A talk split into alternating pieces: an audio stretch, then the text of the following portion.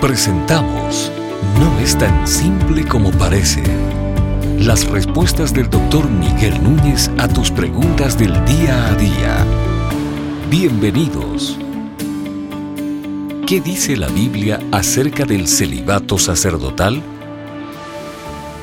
Bueno, no dice nada, honestamente. De hecho, cuando Pablo escribe a Timoteo en su primera carta, en el capítulo 3, y presenta las condiciones para ser pastor, obispo, eh, anciano, que es básicamente la misma posición, dice que esa persona debe ser marido de una sola mujer.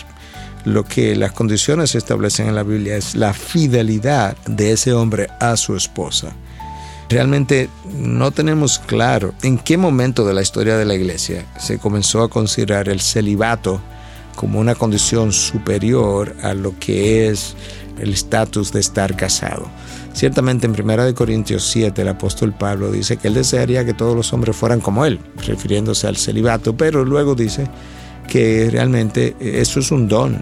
Si tú no tienes el don que el Señor le dio a Pablo para el celibato o el llamado, entonces no debieras eh, permanecer en el celibato. Pero el celibato debe ser algo voluntario en respuesta a un llamado y a un don que Dios le hace al individuo, no como un requisito para ser llenado para nosotros poder pastorear la, la grey uh, de Dios, porque no está en la, en la Biblia. Y yo creo que en algunos casos, o en muchos quizás, parte de los problemas y de los escándalos sexuales que han ocurrido dentro de la Iglesia Católica quizás haya debido justamente al hecho de que algunos de ellos no tienen el don, no tienen el llamado, el celibato, y no han sabido ni han podido manejarlo y entonces han cometido múltiples actos de inmoralidad.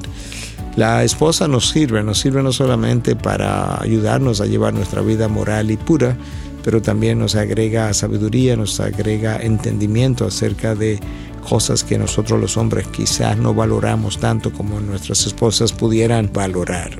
Entonces, en definitiva, nosotros creemos que hay algunos individuos, muy pocos, que han recibido un don especial de parte de Dios para permanecer no casado y ahora mismo me viene a la mente el nombre de John Stott, que fue un pastor anglicano en Inglaterra, murió ya de más de 80 años y durante toda su vida nunca se casó.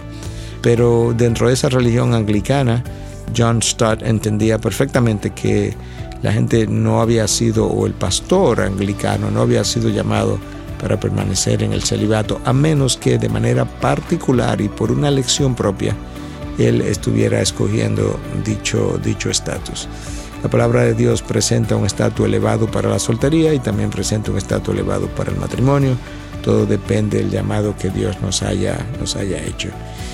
Yo creo que eso nos ayuda a entender realmente cuál es el estándar bíblico y por otro lado, no sabemos exactamente en la Iglesia Católica que ellos han continuado conversando acerca de la posibilidad de que esto pudiera liberalizarse en el futuro. Yo sé que para la Iglesia Católica representaría una carga económica enorme si de repente ellos hacen este cambio de un día para otro, porque van a comenzar a tener grandes familias que van a tener que apoyar económicamente y no estoy seguro que la Iglesia pueda estar en la posición de hacer eso. Yo creo, si mal no recuerdo, incluso que la Iglesia Católica sí permite que si alguien ya está casado y aplica para el sacerdocio y es considerado y aceptado para la carrera, que esa persona pudiera permanecer casado, pero no de la otra forma, no siendo soltero, eh, entrar al sacerdocio y luego entrar en el estado de, de, de matrimonio.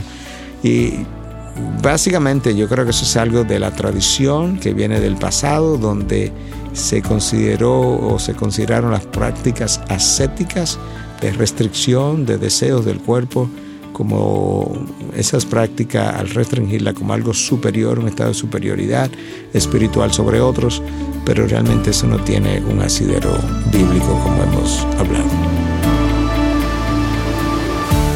Estas y otras preguntas llegan hasta ustedes gracias a la valiosa colaboración de nuestros amables oyentes.